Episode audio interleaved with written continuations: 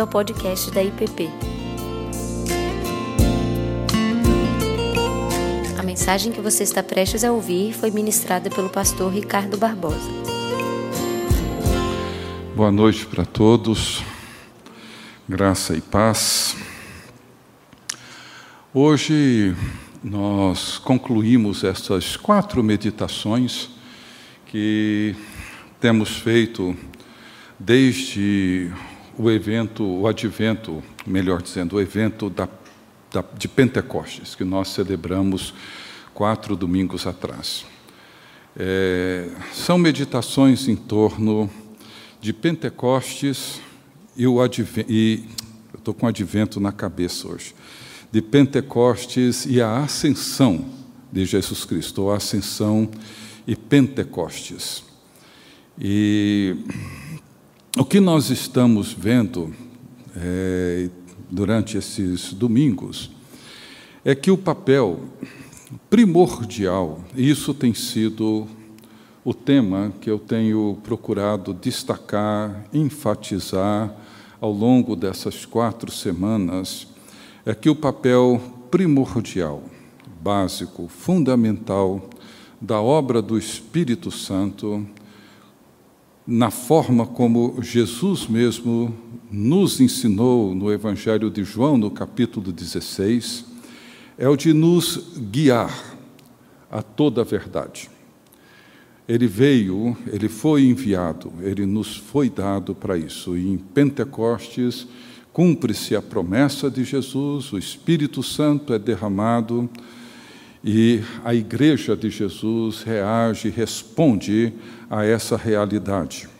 Ou seja, a verdade para dentro da qual o Espírito Santo guia o povo de Deus, a igreja de Jesus Cristo, é a verdade encarnada e proclamada em Jesus de Nazaré. Em outras palavras, a verdade não é um conceito, é uma pessoa. A verdade, em termos bíblicos, não é um conceito, mas uma pessoa, Jesus de Nazaré. Então, o Espírito Santo nos é dado, ele vem de fora de nós. Não se trata de um sentimento interno, de uma sensação interna, de um poder que em algum momento sentimos ou deixamos de sentir interno. Não. É uma realidade que vem de fora de nós. Jesus é quem doa o Espírito Santo, e quando ele é derramado em Atos 2, toda a igreja, Todos os discípulos de Jesus reunidos no cenáculo em Jerusalém naquele dia, todos eles ficaram cheios do Espírito Santo e passaram a falar, a proclamar as grandezas de Deus em todas as línguas conhecidas de todos os grupos e etnias presentes em Jerusalém por ocasião da festa da Páscoa. Então, nesses últimos três domingos, nós temos considerado o Espírito Santo, esse dom de Jesus Cristo a nós, esse dom que concede à igreja o que eu chamei de dons proclamadores, como está descrito em Efésios capítulo 4. Jesus Cristo é ascendido aos céus, o Espírito Santo desce dos céus e concede dons aos homens, e como eu tenho insistido, os dons descritos em Efésios 4 são bem distintos dos dons que encontramos em Romanos 12 ou encontramos em, em 1 Coríntios 12, porque são dons proclamadores, apóstolos, profetas, evangelistas, pastores, mestres. Esses são os dons, os dons que o Espírito concede à igreja para conduzir a igreja a toda a verdade, a verdade que é Jesus de Nazaré, que é o Filho de Deus. E o que nós vimos depois daquela primeira exposição em Efésios 4, voltamos os olhos para Atos e ali meditamos no primeiro sermão em Pentecostes, que foi o sermão de Pedro, que aconteceu no mesmo dia de Pentecostes, onde Pedro, cheio do Espírito Santo, se coloca de pé diante de toda aquela multidão e, com extrema clareza, profundidade, ousadia, objetividade, ele prega a verdade ele apresenta quem é Jesus e o apresenta dentro da história, dentro da teologia. Ele apresenta de forma que no centro de tudo encontra-se Jesus de Nazaré, demonstrando que Jesus é aquele que Deus o fez Senhor e Cristo. E quase três mil pessoas naquele dia são batizadas em nome de Jesus. Depois nós vimos essa primeira igreja que surge em Atos, a igreja cristã, quando ela surge em Atos. E hoje eu gostaria de olhar para essa mesma realidade que, vem, que temos tratado nesses últimos domingos, domingos, porém de uma outra perspectiva. O que eu gostaria de considerar hoje é o custo da verdade o custo do compromisso com a verdade. A verdade que é Jesus Cristo. E eu queria hoje à noite, nessa última meditação, olhar com vocês para o martírio de Estevão. Eu fiquei em dúvida entre olhar para o primeiro milagre, que acontece logo depois daquela narrativa impressionante da igreja, mas achei melhor pensar no martírio de Estevão, esse diácono, e a relação que nós encontramos ali com tudo aquilo que temos afirmado. Então eu gostaria de convidá-los a abrirem comigo as suas Bíblias no livro dos Atos dos Apóstolos, no capítulo 7, no final do capítulo 7, os versos 54 até o primeiro versículo do capítulo 8. Atos capítulo 7, dos versos 54 até o capítulo 8, verso 1. Diz assim a palavra do Senhor: Ouvindo eles isto, enfureciam-se no seu coração e rilhavam os dentes contra ele. Mas Estevão, cheio do Espírito Santo, fitou os olhos no céu e viu a glória de Deus e Jesus que estava à sua direita e disse: Eis que vejo os céus abertos e o filho do homem em pé à destra de Deus. Eles, porém, clamando em alta voz, taparam os ouvidos e unânimes arremeteram contra ele. E lançando-o fora da cidade, o apedrejaram. As testemunhas deixaram suas vestes aos pés de um jovem chamado Saulo e apedrejavam Estevão, que invocava e dizia: Senhor Jesus, recebe o meu espírito. Então, ajoelhando-se, clamou em alta voz: Senhor, não lhes imputes este pecado. E com estas palavras adormeceu. E Saulo consentia na sua morte. Naquele dia, levantou-se grande perseguição contra a igreja em Jerusalém Todos, exceto os apóstolos, foram dispersos pelas regiões da Judéia e Samaria. Palavra do Senhor. Deus bendito, que o teu Espírito abra os nossos ouvidos e nos dê entendimento. Que o Senhor permita, ó Deus, que o testemunho da tua igreja há dois mil anos atrás sirva não só de inspiração, mas que nos anime com uma nova coragem para sermos testemunhas da verdade. Oramos em nome de Jesus. Amém. Bem, a igreja continuava crescendo. Naquele primeiro sermão, no dia de Pentecostes, quase três mil foram batizados. E ela continua. E este crescimento trouxe novas demandas e uma delas envolvia a distribuição de alimentos para as viúvas dos helenistas. Os helenistas eram judeus de língua e cultura grega. E os helenistas convertidos se dão conta de que a igreja não é uma simples seita judaica, mas uma comunidade que se propõe a ser maior e ir mais além do que o judaísmo pretendia. Uma, uma comunidade aberta para o mundo. E através de uma assembleia, a igreja elege, escolhe sete helenistas para cuidarem das suas viúvas na distribuição do alimento, na distribuição do pão. E entre os sete escolhidos, nós temos dois que se destacam nos capítulos 7 e 8 de Atos: Estevão e Filipe. Esses dois diáconos que têm um papel bem interessante nesses dois capítulos seguintes. A qualificação para esses diáconos é claramente descrita no capítulo 6. Eles deveriam possuir boa reputação, serem cheios do Espírito Santo e sabedoria. E Estevão é reconhecido e descrito como uma pessoa assim, cheio de fé e do Espírito Santo. Isso está bem claro no capítulo 6, verso 5. Cheio do Espírito Santo e de fé.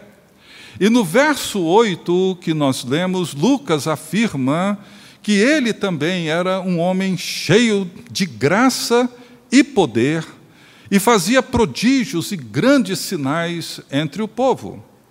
E mais à frente, no capítulo, no verso 55 do capítulo 7, que lemos ainda há pouco, ele o apresenta como um homem cheio do Espírito Santo. Uma pergunta importante para nós, para mim, para você, seria a seguinte: como é possível identificar uma pessoa, um homem ou uma mulher cheio do Espírito Santo?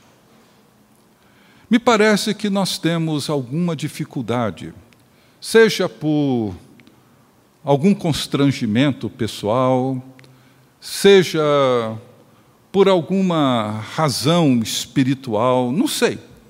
Mas eu tenho a impressão de que nós temos uma forte dificuldade. Quais seriam as evidências? Quais seriam os sinais para identificarmos uma pessoa cheia do Espírito Santo.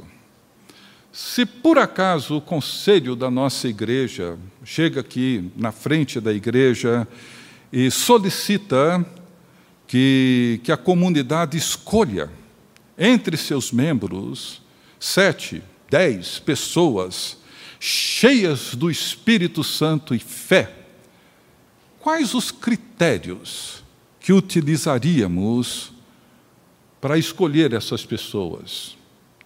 Como que nós as identificaríamos?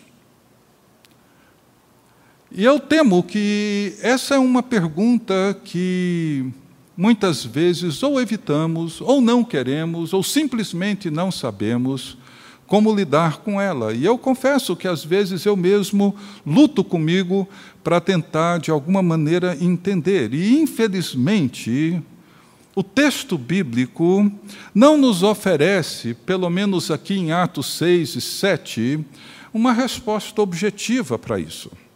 Pode ser que alguns identificariam Estevão como alguém cheio do Espírito Santo em virtude dos sinais e prodígios que ele realizava entre o povo.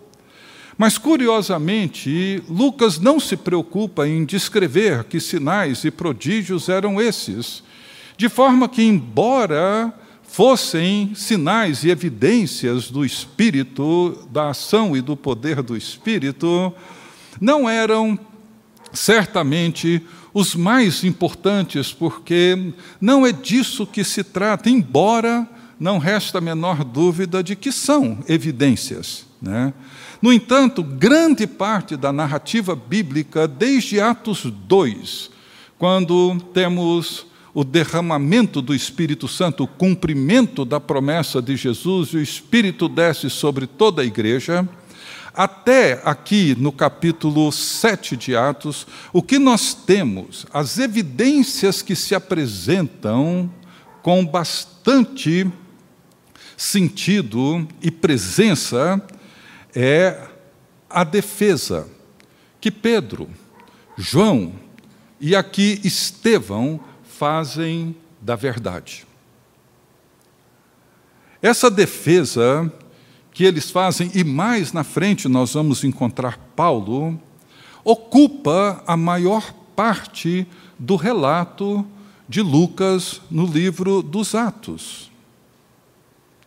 E isso é muito importante porque, vejam bem, se estamos ou se entendemos, como Jesus deixou bem claro, que o papel, a missão do Espírito Santo seria a de nos guiar a toda a verdade, e essa verdade, em João 16, Jesus deixa bem claro que é o encontro com Ele, a união com Cristo, a nossa participação na vida de Deus por meio de Jesus Cristo, na comunhão eterna com o Pai, se é isso que define a obra do Espírito Santo, é claro que os sinais, os prodígios, eles apontam para essa realidade. Mas a realidade primordial é a revelação, a manifestação, a proclamação da verdade. É isso que ocupa a maior parte do livro dos Atos dos Apóstolos. E veja que Estevão, diante da acusação que ele sofre, ele se coloca diante das autoridades judaicas e com extrema sabedoria, poder, ousadia, clareza, ele apresenta a verdade. Ele defende Jesus Cristo. E os seus oponentes, diante dos argumentos de Estevão, diante da sua habilidade, diante da fluência com a qual ele defende e apresenta a verdade de Jesus Cristo, eles não conseguiram argumentar contra ele. Não conseguiram. E o que eles fazem? Eles subornam falsas testemunhas. Eles pagam para que algumas pessoas mintam no tribunal inventem mentiras, calúnias, denúncias falsas contra Estevão, porque ninguém conseguia resistir ao poder com que ele argumentava em favor do Evangelho de Jesus Cristo. Então, eu diria que duas evidências são muito importantes para nós no livro de Atos em relação à presença e o poder do Espírito. A primeira envolve o fato de que o Espírito Santo, quando desce, quando a, a promessa dele é cumprida em Pentecostes, todos ficaram cheios do Espírito. Todos. Portanto, a primeira evidência é que a promessa envolve todos nós, indistintamente, porque uma vez que reconhecemos, professamos, afirmamos Jesus Cristo como Senhor e Deus, como Senhor e o Messias e o Cristo, quando nós o reconhecemos como Deus exaltado, quando nós reconhecemos o seu triunfo sobre todos os poderes pela cruz e ressurreição, o Espírito Santo nos é dado como forma de reconhecimento, afirmação dessa verdade. E a outra evidência envolve o testemunho de Jesus Cristo. Essa foi a promessa e o comissionamento de Jesus em Atos 1:8, e recebereis poder ao descer sobre vós o Espírito Santo e sereis minhas testemunhas, tanto em Jerusalém como em toda a Judéia, Samaria e até os confins da terra. Então, eu diria que a vida cheia do Espírito Santo é a vida cheia da verdade. Em outras palavras, a vida cheia de Jesus Cristo. A vida onde a verdade encarnada e a verdade proclamada em Jesus Cristo envolve e nos absorve de tal forma que somos encharcados dessa verdade que nos torna pessoas sábias, habilitadas para testemunhar Jesus Cristo perante o mundo. Os sinais e os prodígios, como já disse, são expressões dessa realidade, apontam para essa realidade, testificam essa realidade. Mas a grande realidade, para onde os sinais, os prodígios apontam, é uma pessoa, é Jesus Cristo. Então, a defesa de Estevão é o mais completo argumento, o mais extenso argumento apresentado em Atos sobre Jesus Cristo.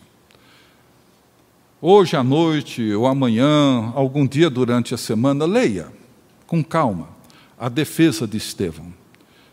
E você vai perceber como que ele discorrendo desde Abraão, passando pelos patriarcas, passando por toda a história, demonstra o profundo conhecimento que ele tinha das Escrituras. Claro que não era um simples conhecimento. Ele tinha essa capacidade dada pelo próprio Espírito de não apenas conhecer, mas também de interpretar e argumentar com clareza, com ousadia, com coragem e poder a verdade. E é o que ele faz. E faz isso com uma habilidade impressionante. E é claro que Lucas não descreve certamente tudo que ele falou, com certeza ele toma os elementos mais importantes da fala de Estevão. Foi uma grande defesa que Estevão fez diante do sinédrio.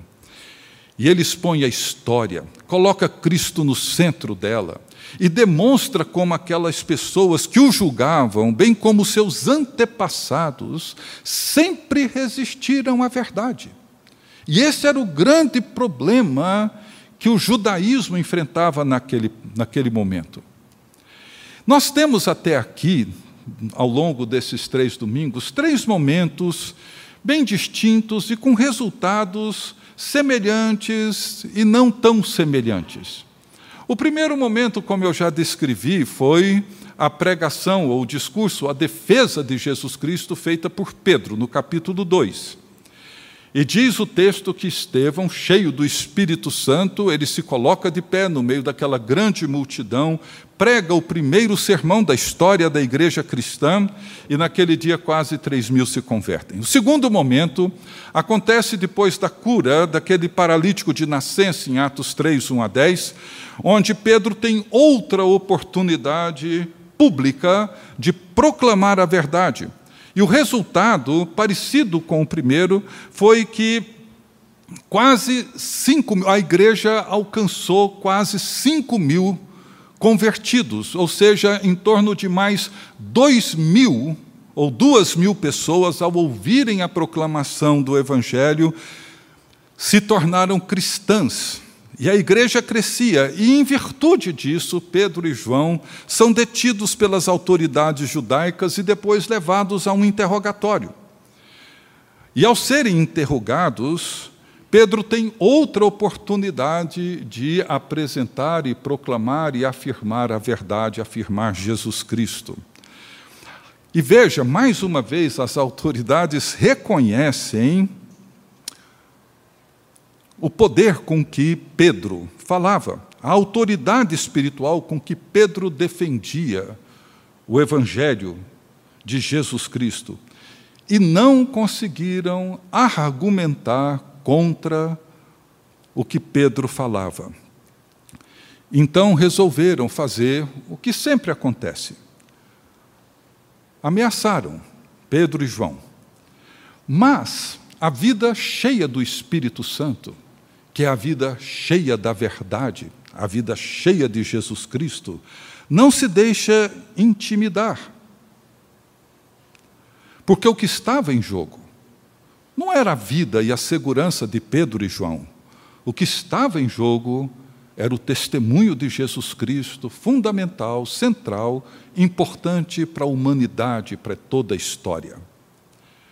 E eles então não se deixaram intimidar, muito pelo contrário.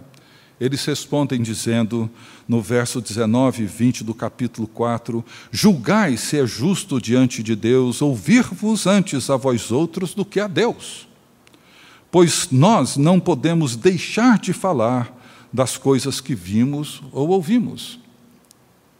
Veja que resposta, diante da ameaça das autoridades, as mesmas que tinham crucificado Jesus poucos dias antes, Pedro e João diz, viram, eles viram para essas autoridades e diz: "Vejam, é justo isso que vocês estão pedindo?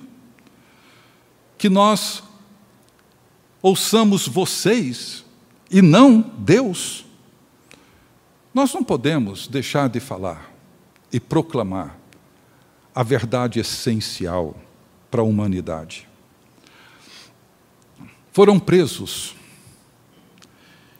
mas isso não intimida nem a eles nem a igreja. A igreja permanece orando por eles.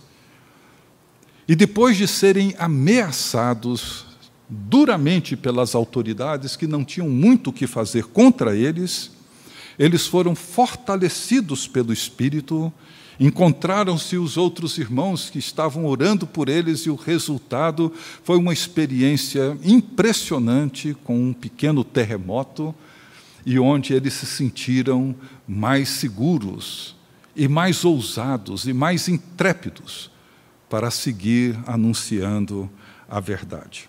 E o terceiro momento é esse que nós estamos olhando. Estevão prega ele defende, ele faz o trabalho de um apologista com muita habilidade diante de um tribunal e provoca uma reação violentíssima. E como resultado, inicia-se uma grande perseguição ao apedrejamento dele, e veja que o resultado aqui não tem alguns novos milhares de convertidos. No primeiro de Pedro, quase 3 mil, depois de Pedro e João, mais 2 mil, e depois da brilhante defesa de Estevão, não há registro de nenhuma pessoa convertida mas há o registro de uma severa perseguição que surge em Jerusalém depois do apedrejamento de Estevão, e aquilo que Jesus afirmou que aconteceria em Atos 1:8 começa a acontecer em Atos 8:1, quando a igreja foi dispersa e Filipe, esse outro diácono helenista cheio do Espírito Santo, encontra-se em Samaria.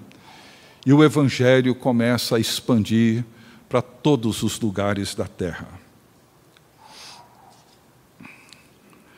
É isso que nós encontramos aqui e seguimos nessa história. E eu queria partir para a conclusão, pensando no que, que significa para nós hoje ser cheios do Espírito Santo. Nós, homens, mulheres, discípulos, discípulas de Jesus Cristo. Uma coisa que é simplesmente impressionante, logo após o brilhante discurso e a extraordinária defesa de Jesus feita por Estevão, é que quando as autoridades terminam de ouvi-lo, Estevão está no sinédrio. O sinédrio era composto por 72 juízes, homens cultos, doutos, depois deles ouvirem a defesa de Estevão, o texto descreve que eles ficaram enfurecidos. Os dentes rilhavam de raiva, de ódio.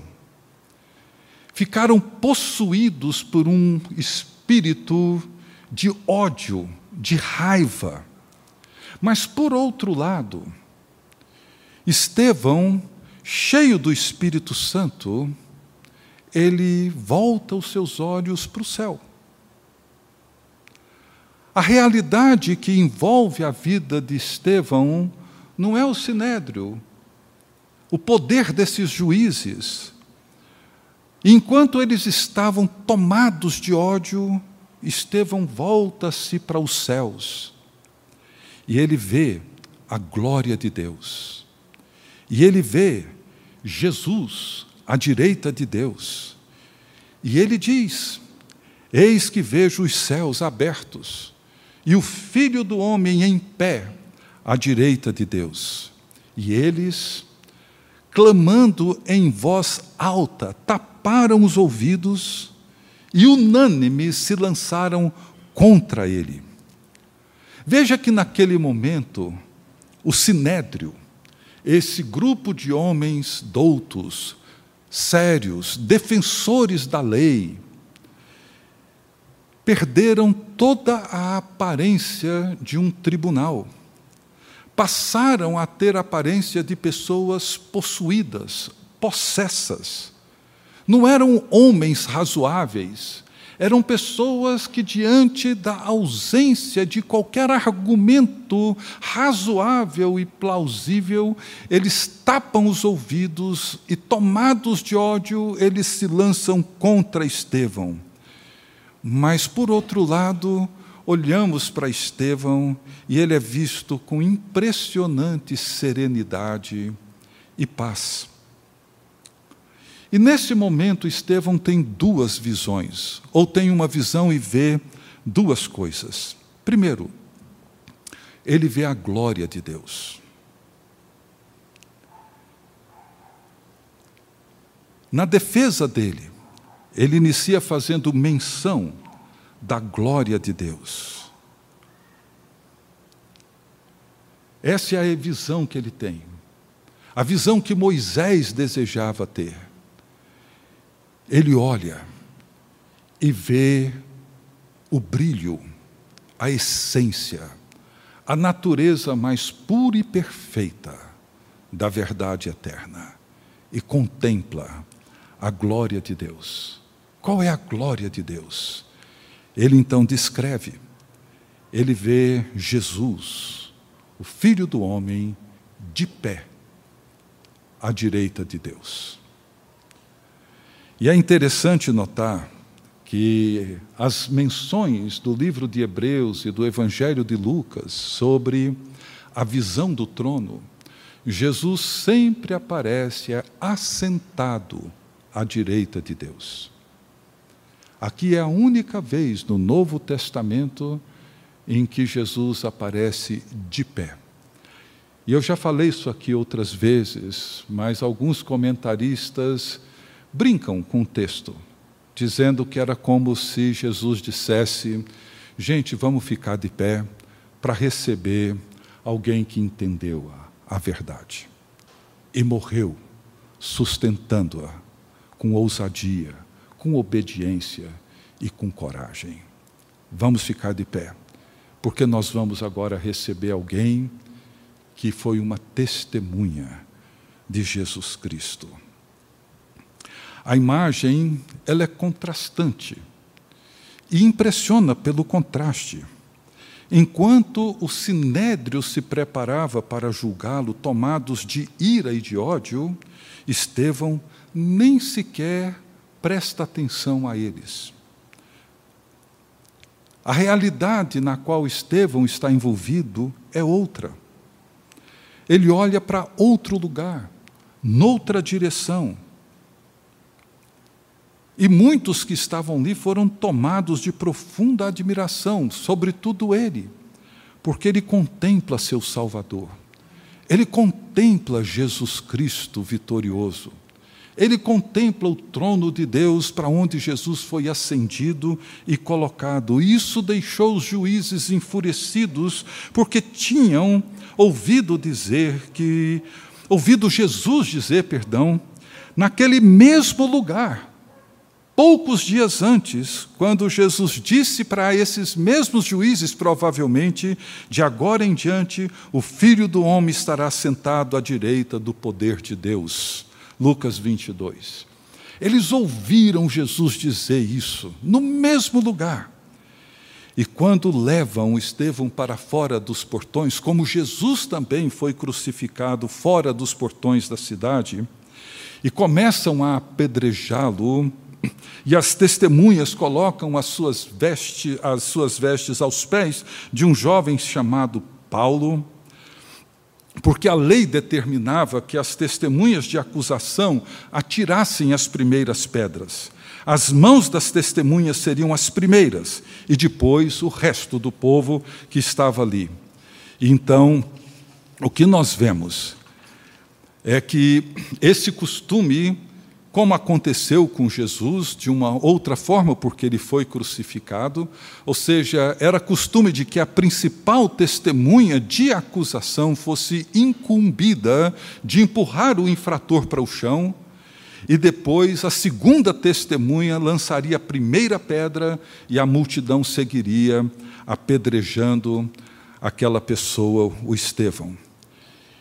Mas só que quando isso acontece, o que eles veem devem, certamente deixou Saulo e imagino que muitos outros estarrecidos. Eles continuaram apedrejando Estevão, e no meio daquela chuva de pedras, Estevão ora como Jesus orou, dizendo: Senhor, recebe o meu espírito. Senhor Jesus, recebe o meu espírito. E aí, colocando-se de joelhos, ele clama em alta voz: Senhor, não os culpes por esse pecado. Como Jesus, perdoa-lhes por esse pecado, não lhes imputes esse pecado. Ele ora e ele intercede por eles. E tendo dito isso, ele adormeceu.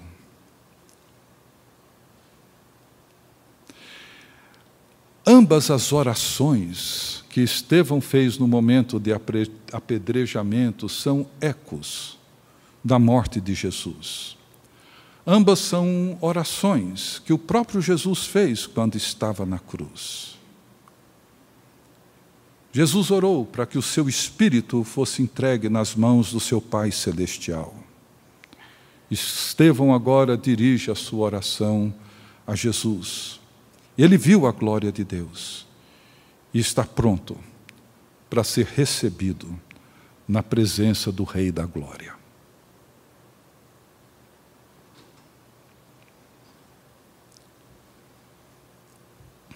O que significa ser cheio do Espírito Santo?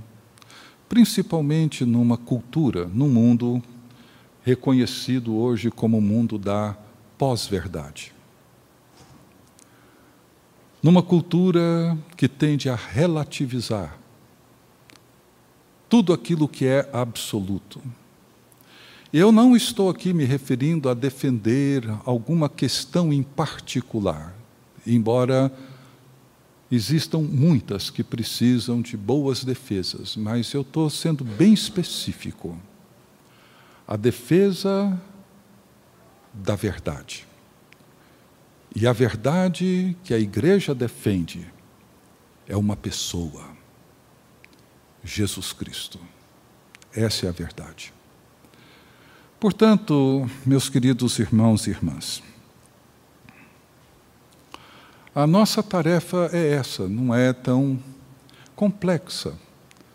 Todos nós recebemos o Espírito, todos nós temos o Espírito.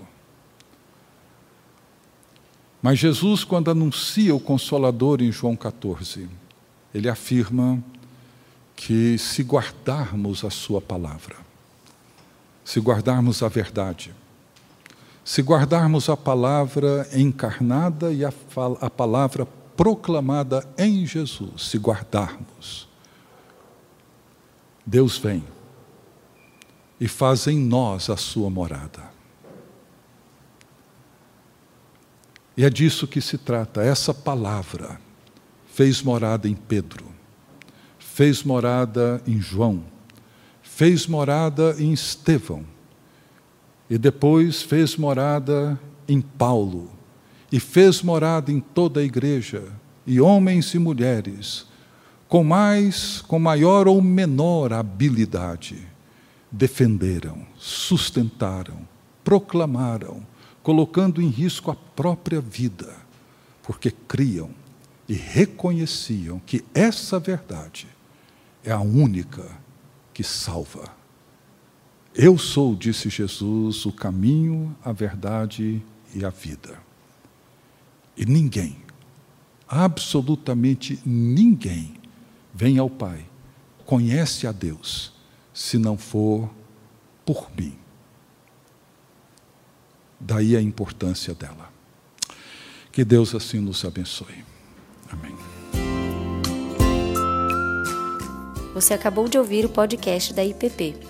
Para saber mais, acesse nossa página em www.ippdf.com.br.